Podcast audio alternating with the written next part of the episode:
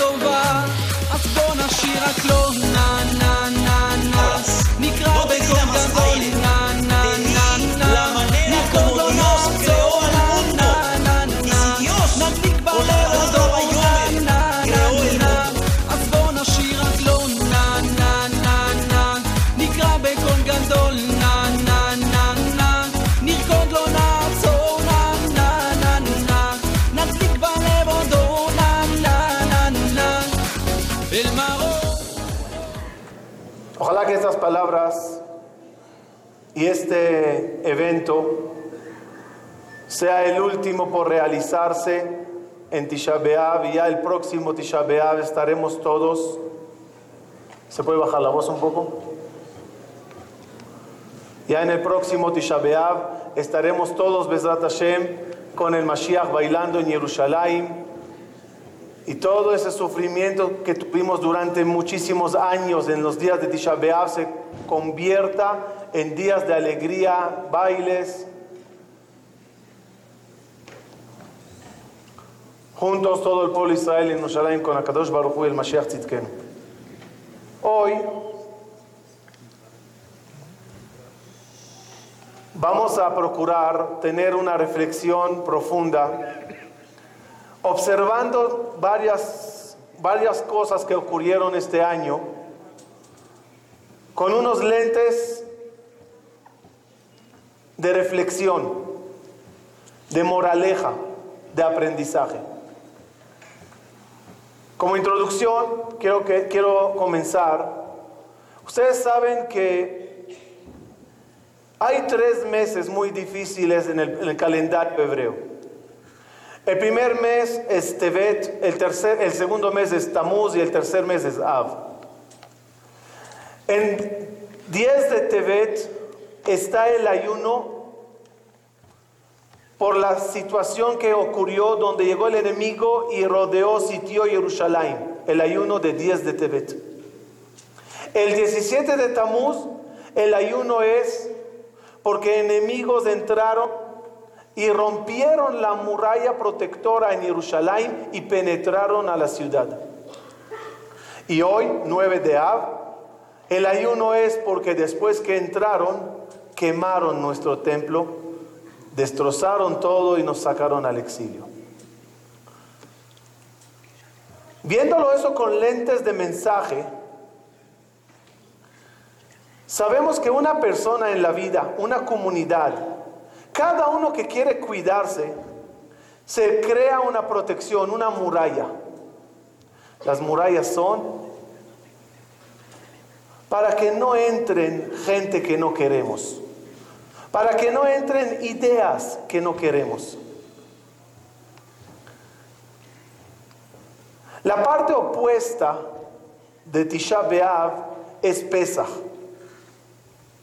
Siempre caerá Pesach y Tisha en el mismo día de la semana. Porque hay una analogía interesante entre lo que es Pesach y Tisha B'Av. ¿Cuál es?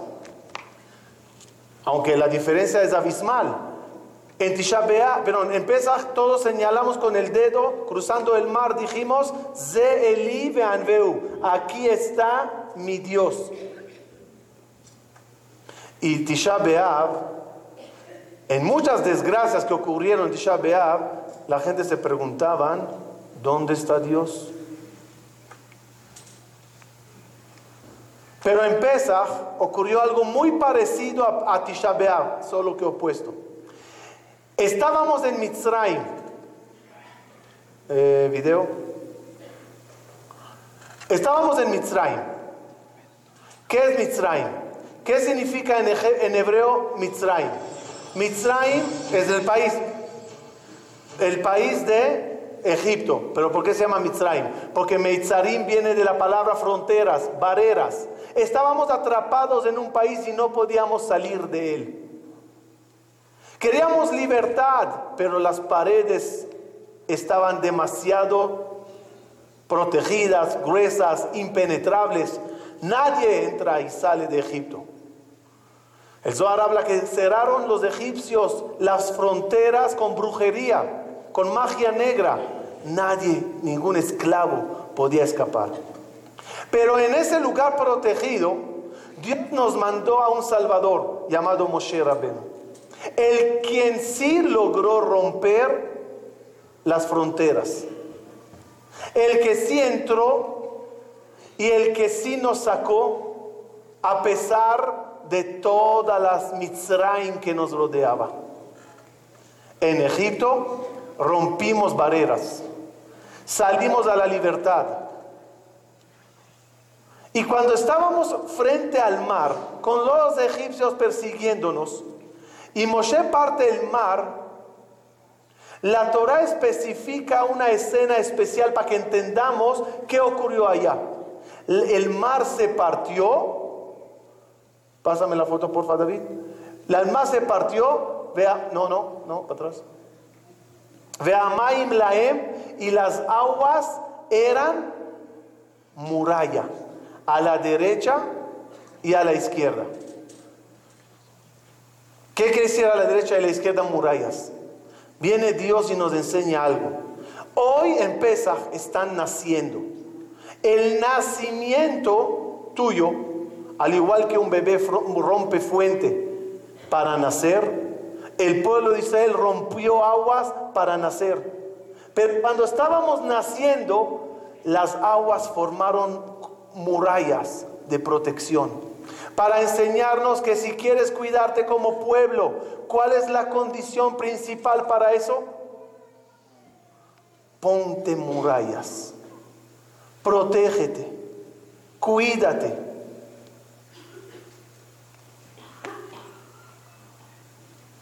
Pásame David a ver qué viene. No, para atrás, para atrás, para atrás, para atrás, para atrás. Atrás, atrás. Cuando llegamos a, Israel, logramos Baruch Hashem construir un templo maravilloso, un templo especial, con una muralla protectora a su alrededor.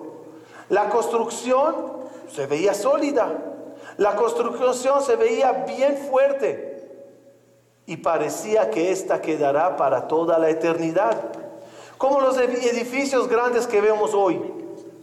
Como ocurría a cualquier turista que pasaría al lado de las Torres Gemelas y hubiera visto los cimientos y la altura y la protección y la guardia y las cámaras, ¿qué diría uno? Eso es para siempre. Esto es la Adul Olmeo Lamim. Así pensábamos cuando teníamos el Betamigdash. Confiamos bastante en nuestras murallas, pero el Betamigdash sufrió muchos ataques. Muchos invasores intentaban penetrar esas murallas. Y los diré algo, no todos intentaban romperla para entrar. Otros entraban por la puerta ancha, trayendo nada más ideologías diferentes. Este es el caso de Hanukkah. ¿Qué ocurrió en Hanukkah? Los griegos cuando llegaron, eso era la mitad del segundo templo, no destruyendo el templo, entraron en la ciudad, trajeron con ellos cultura diferente, ideas, canciones, la moda, deporte, olimpiadas, está de moda. Entonces cada cosa que traían a nosotros en Jerusalén, que estábamos un poquito aislados de todo eso, nos gustaba, nos aislaba, nos, nos atrapaba, perdón.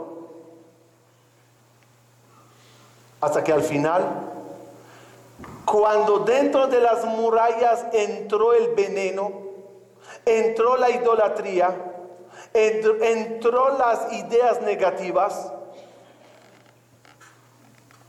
el hecho que venga el enemigo y físicamente rompa y entre, ya era cuestión de tiempo. Los años pasaron y se notaba en el Betamigdash la influencia externa.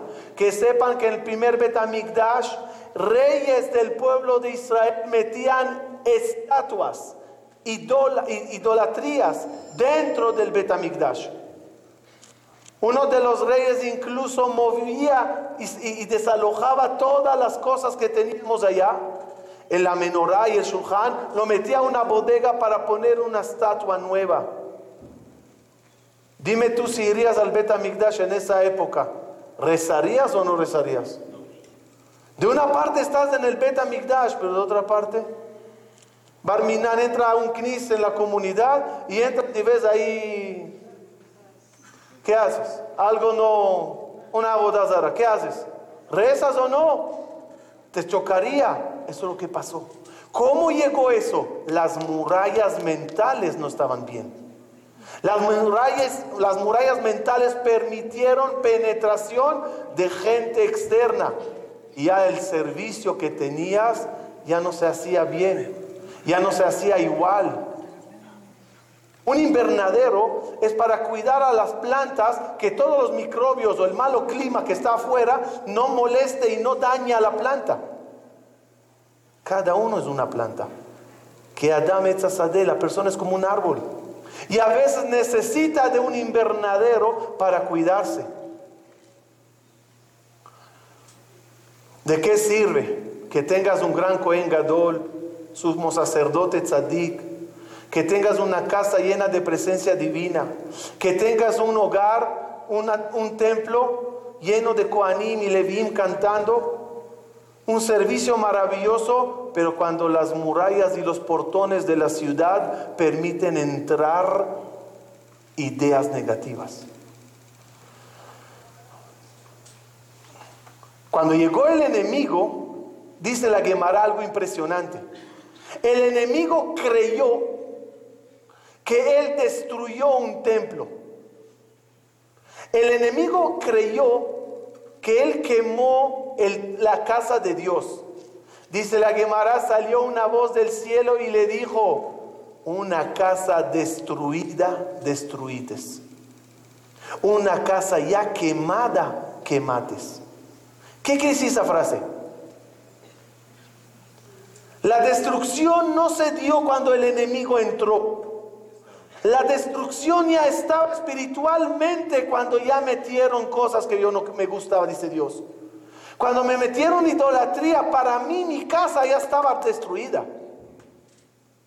Cuando penetraron ideas malas de los helenistas, de los griegos, para mí ya quemaron la casa. Cuando el enemigo llega y hace y rompe y quebra, eso es nada más la parte física del Betamigdash. Las columnas y las paredes que tú creías que todavía tienes un templo, para que no te equivoques, vino el, el enemigo y la quitó. La santidad en un lugar es la que marca la existencia de esa cosa. Metafóricamente hay gente viva ya muerta, es decir, Espiritualmente ya está. Ya, ya quemó toda la parte espiritual, ya quemó los valores, ya quemó la tradición. Todavía camina. Eso es lo que pasó al Betamigdash. El Betamigdash se destruyó mucho tiempo antes con los hechos de, de nosotros, por no saber cuidar y proteger las murallas.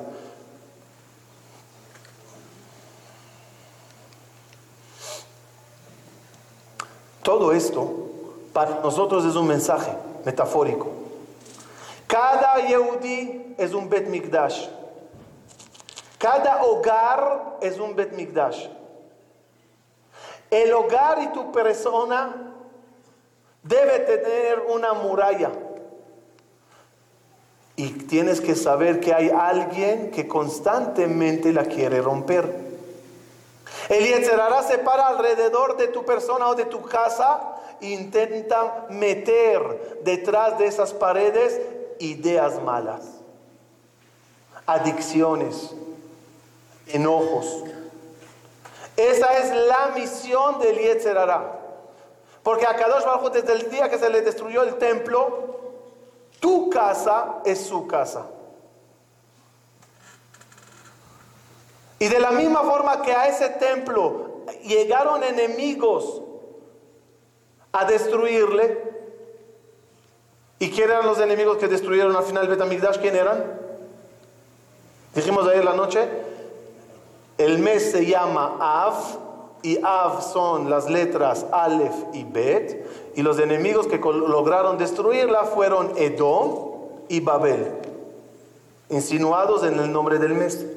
Esos mismos enemigos, solo que espiritualmente te rodean a ti y a tu casa diaria, cada día. Te, primeramente, a Tevet, nada más te sitia, te rodea hasta que encuentra el momento de romper la muralla y entrar. Y cuando ya entró, lo voy a dar un ejemplo. Un ejemplo práctico para que entendamos por a dónde entra. ¿Por a dónde entra el Yetzerará? El enemigo a tu Bet Mikdash pequeño, ¿por a dónde entra? Puede ser por un vecino, un amigo, un huésped que trae con él veneno. Puede ser por programas, por películas. ¿Cuántas películas tienen mensajes negativos? ¿Cuántas películas son bonitas de ver, pero deja cosas negativas en la mente? Y ya entró el enemigo a la casa, ya está ahí.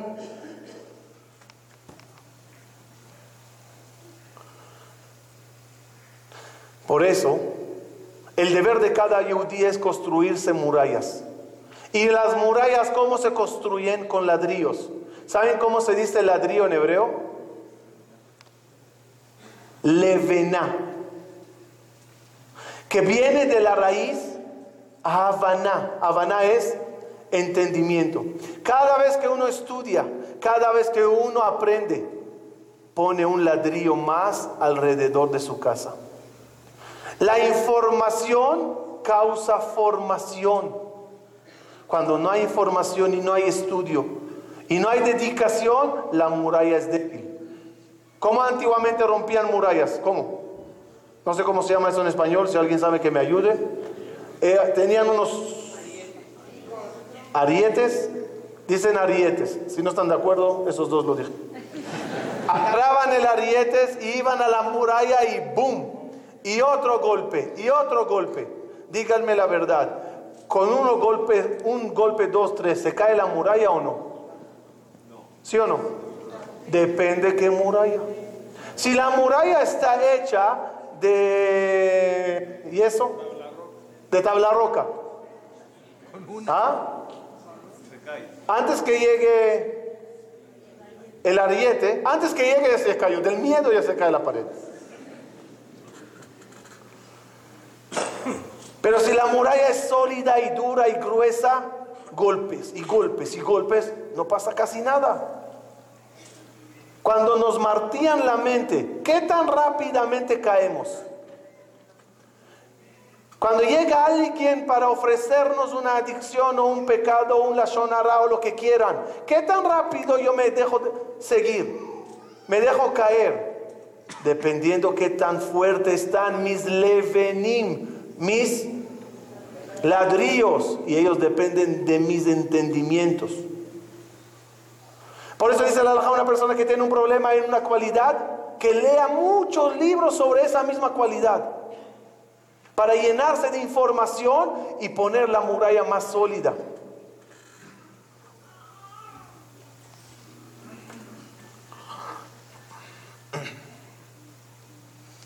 Quiero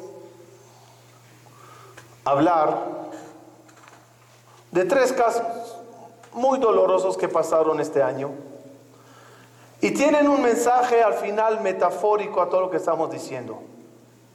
Y dedicaremos estas palabras de Torah que se dijeron aquí hoy, Leilu Nishmat, estas tres familias. Por lógica, uno en su vida va escuchando noticias. Pasó esto, pasó esto, pasó esto. Hay noticias que te pegan, que son fuertes. Otras con todo el dolor del mundo son una más. Cuando uno escucha una persona eh, se cayó en las escaleras y tiene yeso. Está bien, Hazid, pasa. Pero este año, tres noticias en la mente de cualquier yehudí israelí que siguió las noticias, no pasaron desapercibidas. Y por lógicas, por lógica se te unen, se te suman porque tienen un factor común. Muchos escucharon sobre la familia Fogel. No, perdón, tío. Fogel. La familia Fogel vivía en, en, el, en, el, en el asentamiento Itamar. El 11 de marzo, día de Shabbat,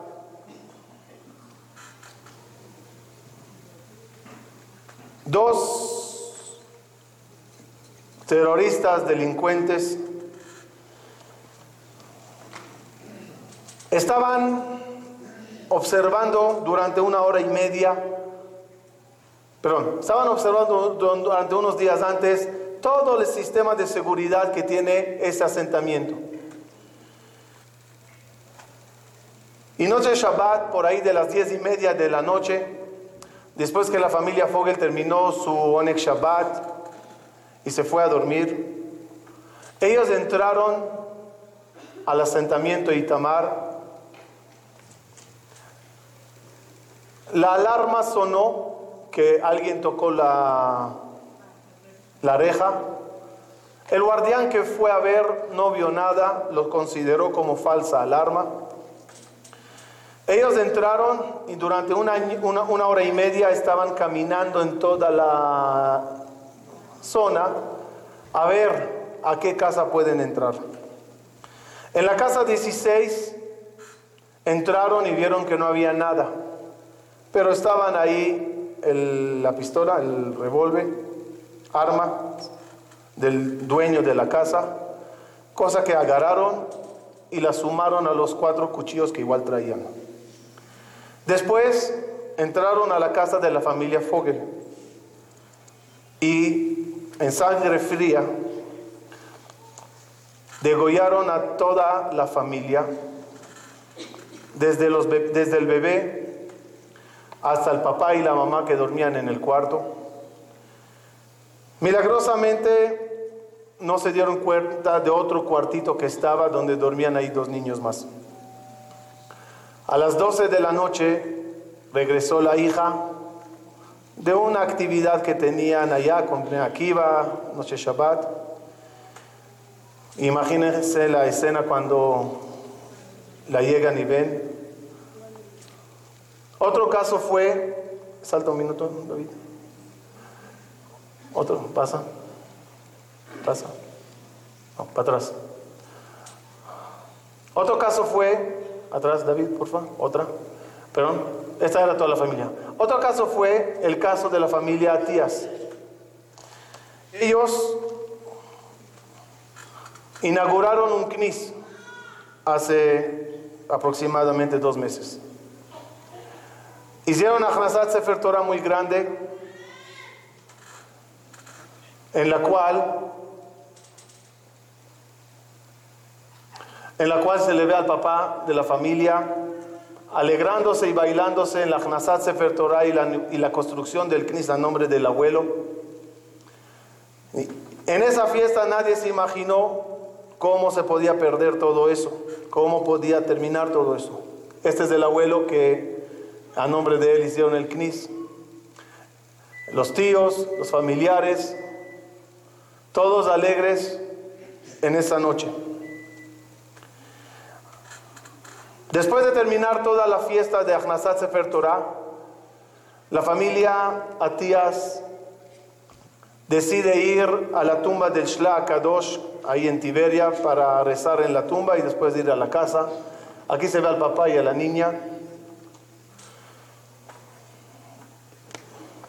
Y cuando terminan, ya era la una y cuarto de la noche, de la madrugada, van camino a la casa. Aquí ven el mapa de todas las... Ellos bajando las bajadas de Tiberia que son muy picudas, el coche pierde los frenos. El desastre fue muy grande. Este, este, este, celular se encontró a 12 metros del coche, es decir, cayó en el camino y estaba todo él comido del fuego de, de tan fuerte que fue todo el incendio allá. Una familia entera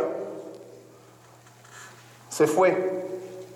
El papá Rafael de 42 años, su esposa Judy de 42 también, sus seis hijos, había de 17, Nería 16, Shirah 11, Tair 8 y Noah 4. Los frenos se fueron y ya toda la familia se fue también. Nada más una niña chiquita, la hija de 7 años, Rachel, es la única que se salvó. Parece que en el camino, dando vueltas, salió del coche o cayó. La única sobreviviente de toda una maravillosa familia es el Señor que la encontró, vecino, Corrió para ver qué pasa y vio una niña fuera del coche, donde le cuenta que fue al coche para, llamar a papá y a mamá, pero no, le, no, la contestan. Llamo a mis hermanos y no me contestan. Ella, estaba en el hospital, cuando salió la llevaron con el Rabo Badia Yosef para que le la dé una verajá, la dé un poquito de consuelo a toda esta desgracia tan grande de, de, de repente perder toda una familia.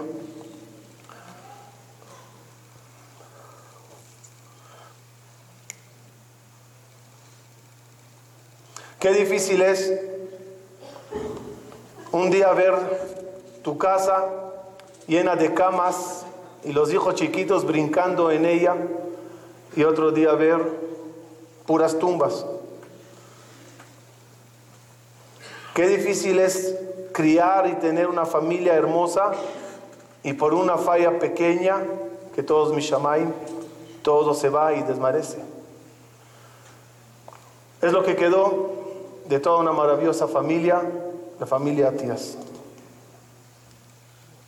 Aquí están las fotos de todos los miembros de la familia. Otra cosa, es la familia. Otra, otra cosa que también pasó, otra cosa que también pasó casi hace un mes, de nuevo una desgracia muy grande y de nuevo una familia entera. El anuncio en el periódico decía, el papá intentó salvar a sus cinco hijos del incendio, incendio, y se quemó con ellos. El caso fue, el caso fue, el caso fue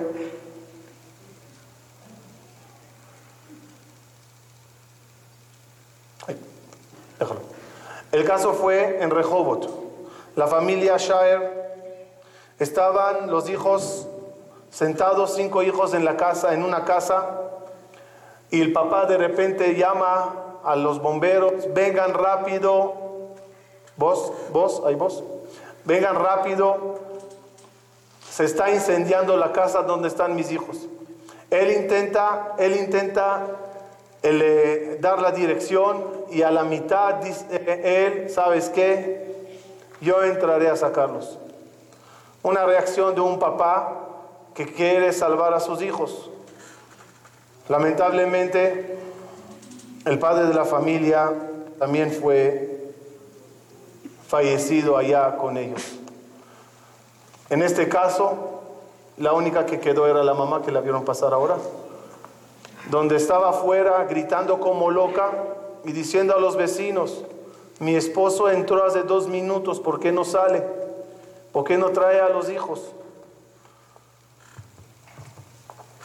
Todos esos casos que al final dejan, esa es la mamá, que al final dejan nada más dolor a todos los que lo viven y a todos los que los escuchan.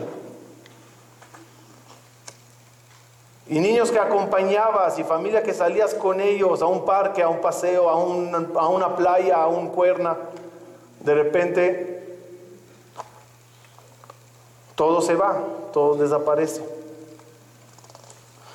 Quiero, quiero que usemos esos tres casos. Uno, que esta palabra sea el mismo a todos ellos. Pero quiero que usemos todos esos casos para una reflexión metafórica. Porque aquí hay tres casos. Para, páralo. Aquí hay tres casos que además del factor común que casi toda la familia se va y uno queda. Una familia se fue este año por una clase de las cuatro formas de matanza que hay. ¿Cuáles son? Sequilá, Serefá, Ereg y Geneg. Unas se fueron en, en, en, con cuchillos. Unas se fueron con fuego, quemados. Otros se fueron del coche del impacto, Sequilá. Y qué dolor. Ahora pensemos metafóricamente. Gracias a Dios, que Dios nos cuide a todos nuestras maravillosas familias que tenemos. Que Dios nos cuide a todos. Pero yo quiero hacer una pregunta en el aire. Si Barminan, los miembros de esa familia, hubieran sabido lo que pasaría sin poder cambiarlo, o tú que pudieras saber lo que va a pasar y estás viéndolos a ellos una semana antes, peleando la pareja en la casa sobre una estupidez si van o no van a casa de la suegra. Y ves a los niños peleándose entre ellos que es mi turno y no es mi turno, yo me tocó, es, ese reloj es mío. ¿Qué nos hubieras qué, lo, qué nos hubiéramos decidido nosotros a esa gente? ¿Qué peleas? ¿Qué peleas? Disfruta cada minuto de tu vida con esta maravillosa familia que Hashem te dio. ¿Cuánto tenemos que nosotros pensar y valorar? No tenemos que Barminan perder para valorar lo que teníamos. Yo no se lo digo a ustedes, se lo digo primeramente a mí. ¿Cuánta reflexión tenemos que tener? ¿Cuánto hay que cuidar el hogar? El hogar es la casa de Dios. El Betamikdash que Dios tenía ya no le tiene. Tu casa es este maravilloso Betamikdash de Dios. Tu cocina es el altar. Tu mesa es la mesa de los panes. El lugar donde prendes las velas es el lugar de la menorá.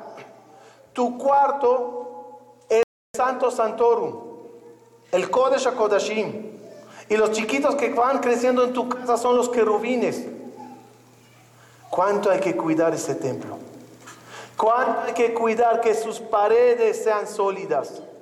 que ningún enemigo no penetre al asentamiento tuyo. Y no hablo que degolle físicamente, metafóricamente, que no nos quite los valores. Que ningún fuego no queme a la familia. Que ningún fuego no queme el hogar tuyo, el templo de Dios actualmente. Y el fuego se refiere a enojos, a orgullo, a peleas devastadoras. No, no pierdas, no perdamos los frenos como padres de familia. No perdamos los frenos del coche que vamos llevando a nuestra familia y guiándolos. No caigamos en adicciones que ya no podemos frenar. No metamos a nuestros hijos a un sistema de educación que ya no puedes controlar. Dalos educación con frenos. Y checa los frenos si sabe frenarse. Me gustó lo que dijo una vez un papá a un hijo cuando le castigó, cuando le llamó a venir a comer y el niño no venía. Subió el papá a ver qué pasa y le veía jugando a la computadora. Le dice, hijo, te dije que viajes a comer. Dijo, papi, ya va, estoy en medio. Le quita la computadora y le dice, una semana no la usarás. Papi, ¿por qué? Muy simple. Mientras tú manejes la computadora, úsala. Pero cuando ella te maneje a ti, ya no puedes usarla. Cuando hay una adicción que ya tus frenos no funcionan, quieras o no lo haces, quieras o no lo gritas, quieras o no insultas, quieras o no lo tomas, quieras o no lo ves, cuando ya perdiste los frenos, tu familia está en peligro, porque ya no eres un individuo, Eres padre de familia, eres madre de familia. Y si no hoy, mañana.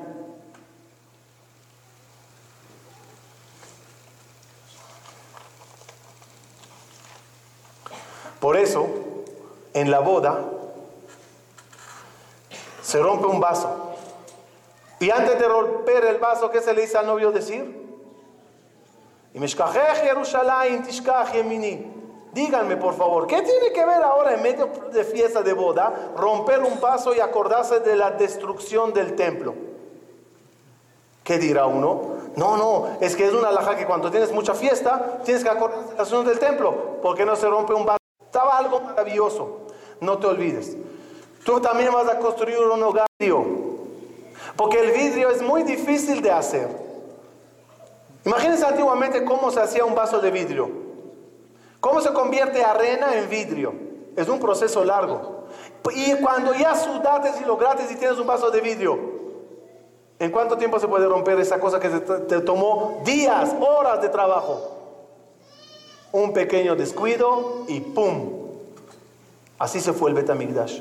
Con sudor y lágrimas construimos el Betamigdash. Con donaciones, con esfuerzo. Pero por descuido vino un enemigo y en un día te quitó todo. Pero se rompe vidrio y no barro. Y no otra cosa. ¿Por qué? Porque el vidrio tiene una ventaja. Cuando ya está roto el vidrio, si agarras toda la los pedazos, y los devuelves de vuelta a la fábrica, al fuego o a fundirlos, podrás hacer ese vaso de nuevo.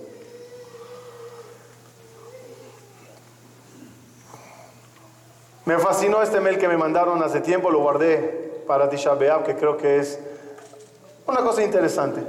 Lo leo. Un no judío, un gentil, que vive al sur de Inglaterra, dedicó 3 mil, 33 eh, mil horas, así dice, yo no lo chequé, para construir, ¿cuánto es 33 mil horas? Que, alguien haga el cálculo para decirme. Para construir un modelo del Beta Migdash. Todo ello hecho de cerillos. De cerillos. En el modelo que van a ver hay cuatro mil personas hechos de cerillos cada figura que verán son de 2 centímetros. 1355. Tres años. Tres años. siete meses. Tres años y siete meses el tipo trabajó por eso. Es decir, tres años y, tiempo en ese en neto. Neto. Neto. Neto. Veamos. Todo esto es del tamaño del beta migdash que el Señor hizo. Vamos a ver fotos. Cuatro mil figuras como estas hizo, una por una. Con lujo y detalle de las medidas exactas, o sea, eh, relativamente.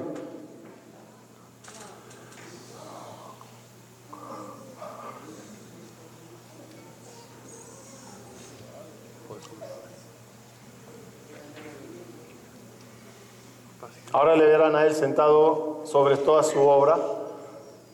Pero miren el lujo de detalle donde se hacía el corbán, cómo estaban la gente esperando.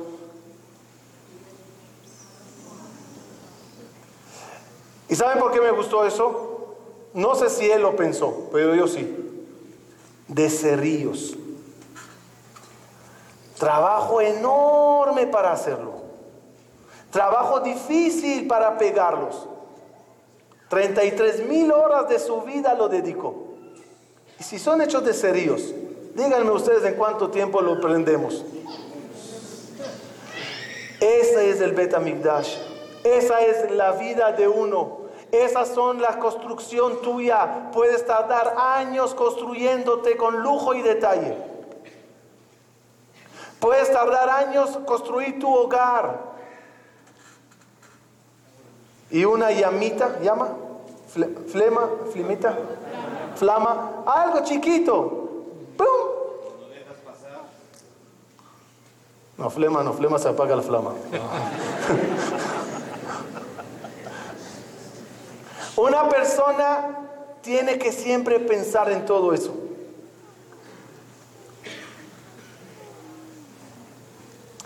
¿Y saben dónde está la clave de todo?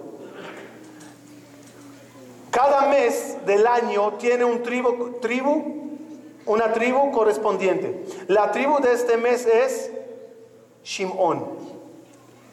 La tribu del mes de Av es Shimón. Y la parte del cuerpo que corresponde a este mes, como explicamos ayer en la conferencia de Maguen David Polanco, es el audio, el escuchar. ¿Saben por qué? Porque por culpa que no escuchamos todas las advertencias que nos decían los profetas, perdimos al pueblo de Israel, perdimos el Betamigdash. Y por culpa que una persona no está dispuesto a escuchar que le reprochan, escuchar que le claman, escuchar que le corrigen, llega a perder su casa y su persona. Por eso, en el oído humano está toda la figura de un bebé. Incluso hay formas de, curar. Hay formas de curar hoy en día a través de, no me olvide cómo se llama esta de Audio, no, no es Acupuntura. Ok, etcétera. ¿Por qué? Porque toda tu vida depende si escuchas o no escuchas. Dios mandó tres profetas, a Cefañá y a Juldá. Juldá era mujer. Cefañá reprochaba y gritaba en las calles. Cefañá en los quinices y Juldá a las mujeres. Pero la gente taparon los oídos. ¿Y qué sufrimos por tapar los oídos? Cuando llegó nuestro turno gritarle a Dios, Dios, el enemigo llegó. Dios, están quemando tu templo. Dijo Dios, ahora me toca a mí tapar los oídos. Pásalo, David. Cada uno de nosotros, déjalo, cada uno de nosotros se asombrará qué influencia tan grande tiene dentro de su hogar las cosas que se dicen y se hablan. Las cosas que se escuchan, desde el tipo de música que escuchas en la casa, el tipo de comentarios, todo al final entra por el oído, información y otra palabra y otro comentario y otro dicho, y al final toda esa información que dijiste o que se escuchó entró por el oído y termina en el cerebro. Termina formándote termina formando tu hogar. Dile a tu hijo, eres un burro. Y el primer día no te va a creer. Dile el segundo día, eres un burro. Y empezará a dudarlo. Dile el tercer día, eres un burro. Y empezará a rebuznar. Así funciona. Así funciona. Cuando una persona habla, cuando una persona critica, el oído del Hijo, Shema venimos a Rabija, y el oído de cada uno de nosotros tiene que estar constantemente abierto. No saben qué daño podemos llegar a hacer a nuestros hijos cuando las palabras son sofocantes, cuando las palabras son dañinas.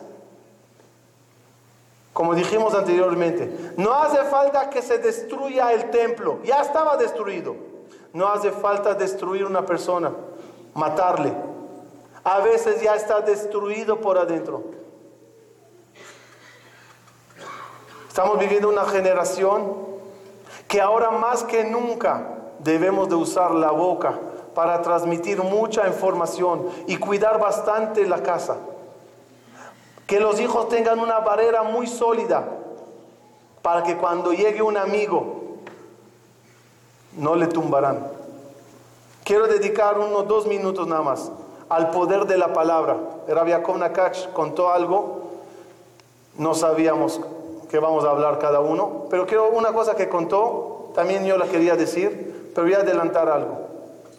¿Sabes qué poder tiene tu palabra cuando hablas? Dicen Jajamí, escuchen cosas impresionantes. ¿Por qué no se puede abrir la boca para cosas malas? Lama, ¿qué importa? Son palabras, el viento se las lleva. Ningún palabra se la lleva el viento. Ningún palabra se la lleva el viento. Rabotai, ¿saben por qué un hijo que tiene papá y mamá no puede decir Kadish? Lo voy a abrir ahora un concepto interesante, escuchen bien. Porque un hijo que tiene papá y mamá y alguien le dijo, oye, tengo herencia de mi papá, pero mi esposo no está, di Kadish por mi papá. ¿Puede decirlo una persona que tiene papá y mamá? Sin permiso de los padres no lo puede hacer. Lama. Cuando abres la boca y dices Kadish, invitas que celestialmente se pueda Barminan decretar la muerte a uno de los padres. ¿Por qué? Porque dicen en el Shamaim, ahí está, ya está diciendo Kadish. De mientras van a escuchar, después les voy a explicar cómo funciona. En la yeshiva, cuando éramos muchachos, hubo un muchacho, no en mi yeshiva, en otra, que falleció repentinamente a los 17 años, ni enfermedad ni nada. Un paro cardíaco se fue. Me contó su amigo que estaban todos los muchachos en, el, en la época que van a examinarse en yeshivot. Terminaste una etapa y ahora tienes que ir a otras yeshivot para que te acepten. Y uno iba, que le examinen en Jerusalén, en una, en Neverak, aquí, allá, a ver, a ver quién te acepta. El diálogo entre los muchachos en esa etapa, ¿saben cuál es? ¿A qué yeshiva vas? ¿A, qué, ¿A dónde te vas a examinar? ¿A dónde quieres ir? Oye, ¿Ya te recibieron en la yeshiva tal así? Ese muchacho, escuchen bien, yo soy testigo, me lo contó su amigo íntimo. Le preguntaban, oye, ¿a qué yeshiva vas? Y él contestaba, a yeshiva Mala. De bromas lo decía, de bromas. A yeshiva Mala, a la yeshiva en el paraíso. Se fue, se fue. Me contó, me contó un amigo. Después de la segunda, no, después de la guerra de Yom Kippur, hubo un problema muy grande con varios soldados que desaparecieron en los desiertos de Sinai.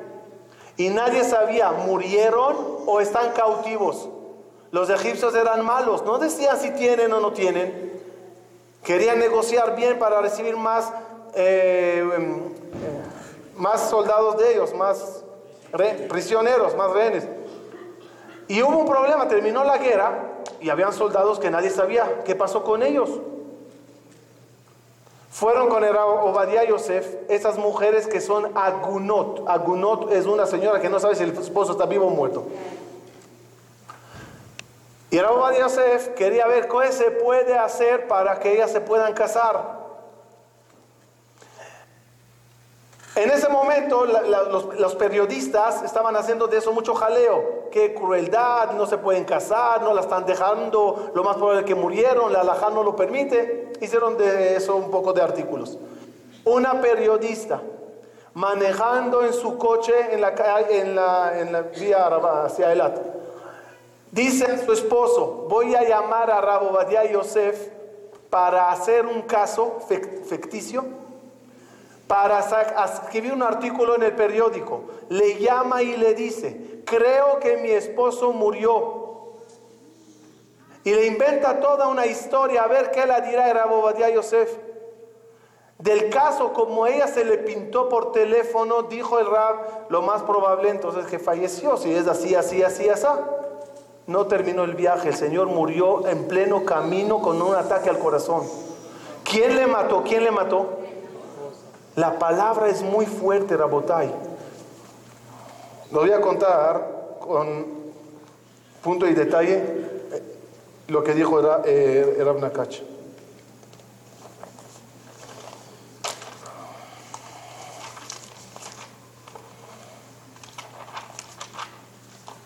Está bien. Me llama y uno quiere que lo cuente y ya tiré la hoja.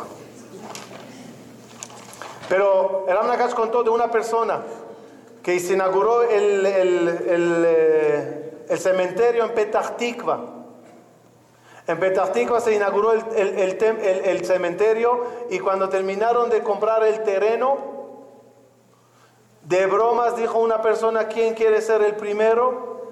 Y uno sano, bien, dijo, a mí no me importaría ser el primero. Aquí está su tumba, la primera en el cementerio. Y la historia, Ish soltero que subió con toda su eh, gente de su ciudad a inaugurar el, eh, cementerio.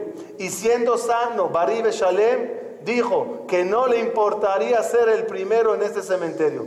Escribieron la historia sobre la tumba.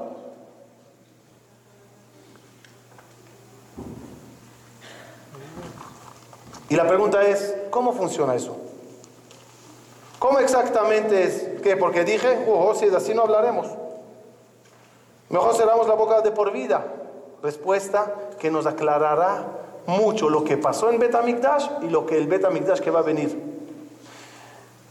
Aprendan una, una regla de vida, pero empiezo con una pregunta. ¿El mal de ojo funciona o no? ¿La maldición funciona o no?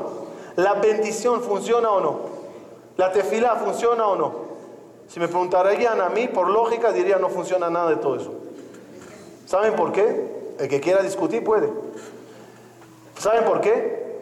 Se supone que Dios me da a mí todo lo que yo necesito en la vida. Yo vine al mundo a, a, hacer una tarea y el maestro me tiene que dar a mí todas las herramientas para hacer mi tarea bien. ¿Sí o no? Me imagino que lo leyeron en el libro de la encarnación. Cada una de, una de las personas tiene y vino al mundo perfecto. Díganme algo, si Dios no me dio una, una herramienta, una herramienta importante para mi vida no me la dio, ¿se podrá quejar el día de mañana de mí porque no hice la tarea? ¿Qué le contestaré? ¿No me dates con qué? Dios vendrá uno y le dirá, quería que seas un orador, pero Señor, si me hiciste mudo, si soy tartamudo, hasta que termine Birshut, el pre Rabba Rashi, ya se, se va al público, el viejo ya llegó. Entonces, ¿cómo quieres que.? No, Dios le da a cada uno los dones para que haga lo que Dios quiere de él. Si es así, ¿cómo puede ser que alguien te quite a través de un mal de ojo algo que tienes? ¿Quién te lo dio lo que tienes? ¿Dios? ¿Que su ojo es más fuerte que Dios? ¿Su maldición es más fuerte que Dios? Y al revés también. ¿Para qué sirven las verajot? Tú tienes lo que tienes. Si te doy una veraja que tengas algo más, ¿por qué la tendrás si no te la mereces? Si no la necesitas. Rabotai, los voy a dar una clave para que entendamos quién puede traer la Geulah y cómo vendrá el Mashiach. Cada uno de nosotros tiene en el Shamaim cuentas. Una, son tres cuentas. Una, la que te, seguro te corresponde. Haz lo que hagas, te lo voy a dar, dice Dios. Puede ser el malvado más grande del mundo, te corresponde, te lo voy a dar. Dos, no me lo pidas, eso sí que no te lo doy. Llora, brinca, no te corresponde. Pero hay un tercero. El tercero lo llamaremos bonus. Te lo puedo dar, no me molesta.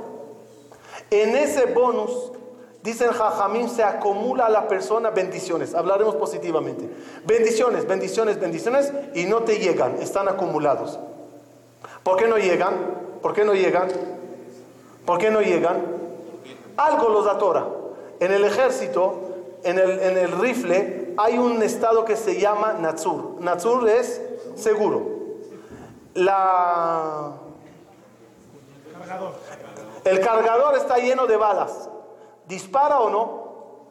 No dispara. ¿Por qué no dispara? Hay un seguro. A veces el cargador celestial tuyo está lleno de bendiciones. No dispara porque está cerrado. Un acto que hagas, una verajá que alguien te dé, ¿saben qué hace ese acto pequeño nada más? Libera el seguro. Y entonces ya empieza a caer toda la veraja. Lo decimos de la tefila solamente que no nos damos cuenta. Decimos en Selijot, Vetuvja Natsur. ¿Qué es Vetuvja Natsur? Dios y el bien tan grande que nos tienes y está atorado, cerrado, sellado, ya, libéralo. En Ana Bekoach, Ana Bekoach Gedulat Yemineja, Tatir Cerura. ¿Qué es Tatir Cerura? ¿Qué es Tatir Cerura? No es un nombre de un sushi, es una palabra en hebreo. ¿Qué es Tatir Cerura? Tatir Cerura significa libera lo que está en Azur y que llegue esa abundancia. Nada más que sepan que negativamente también funciona. ¿Qué es mal de ojo? ¿Qué es una maldición? No es nada, sino un mal que Barminan puede estar ahí atorado. El mal de ojo, la maldición, ¿qué le hace? Abre el cartucho. Si no tengo nada acumulado, nada, nada acumulado, y alguien te ve y te maldice, ¿pasará algo? No hay nada. No hay nada que se libere. Mi cuenta está limpia. Ahora, en base a eso, llega la explicación maravillosa. Díganme, por favor, ustedes lo saben muy bien, ¿por culpa de quién se destruyó el Betamigdash? ¿Cómo se llamaban? Por Kamsa y Bar Kamsa. Era una estupidez de un caso de un niño que se equivocó y llevó la invitación a Kamsa en vez de a Bar Kamsa. En la fiesta el dueño, que era amigo de Kamsa, vio que Kamsa no llegó y Bar Kamsa, el enemigo, llegó. Se molestó y le gritó delante de todos, levántate y lárgate de mi fiesta. Dijo, no me avergüences, te pago mi comida, lárgate, te pago la mitad de la boda, lárgate te pago toda la boda, no me hagas eso, me estás matando delante de todos, lárgate. él se fue a Roma, hizo lo que hizo, no entremos en detalles, total, por culpa de ese caso se destruyó el Betamigdash. ¿Están de acuerdo o no? Yo no. Por un estúpido que hizo lo que hizo, por unos que se pelearon, por eso voy a perder mi templo. La respuesta cuál es? No es por eso. Es muy importante lo que quiero decirlos. Por favor, síganme el hilo, síganme el hilo. No es por eso se destruyó el templo. ¿Por qué se destruyó el templo? Porque el cartucho ya estaba cargadísimo. Cargadísimo. Dios estaba molesto. El caso de Kamsa o Bar Kamsa, ¿qué hizo nada más? Solo bajó el seguro y ya todo el enojo de Dios empezó a descargar. ¿Por qué es importante saber eso? Vamos a voltearlo.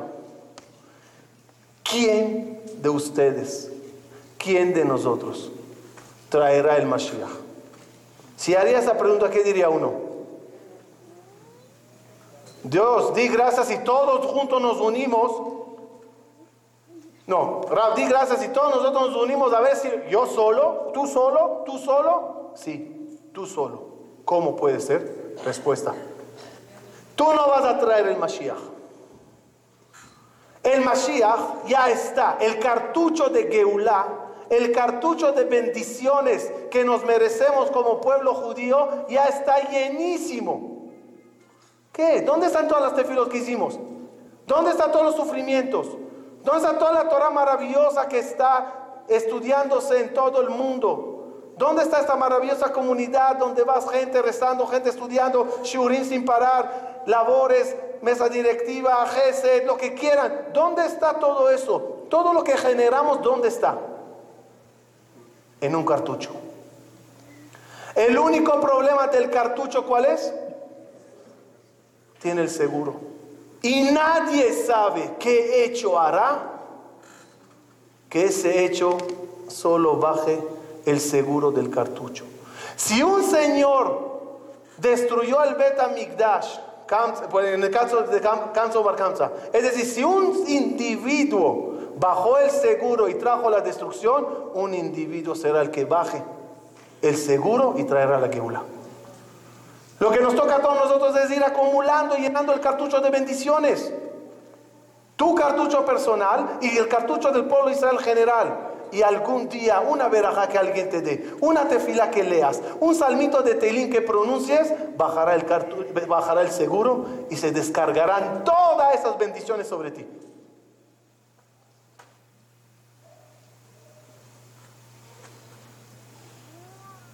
Y perdón que lo repito por quinta vez o sexta vez o décima vez, ya no me acuerdo, pero me gusta contarlo. Para que entendamos el poder de la tefilá y entendamos que el Mashiach y todas las tefilas que hacemos y toda la Torah que estudiamos, todo se cuida.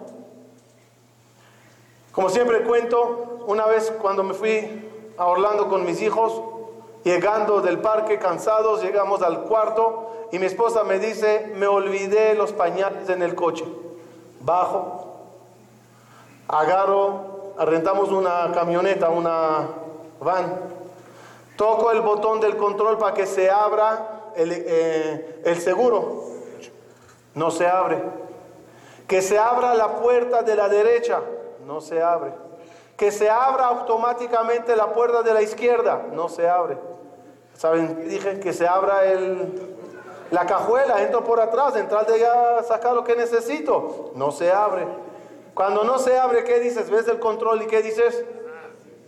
No funciona. Y le das golpes. No funciona. Y de repente me volteo y veo un coche todo el abierto. Simplemente estaba apuntando al coche equivocado. Eran parecidos. Así pasa cada vez que rezas. Cada vez que rezamos, cada vez que generamos energía positiva y que dusha, uno dice, no, ya, que venga, mira lo que estamos haciendo, ya, que llegue la parnasa, que llegue el shidu, que llegue los hijos, que llegue la geula, que llegue. Estoy haciendo cosas y no llega. Dice Dios, tú cállate. Tú sigue generando, tú sigue apretando botones. Yo estoy llenando los cartuchos. Y al final te abriré las puertas que te tengo que abrir. No las que tú crees que hay que abrir.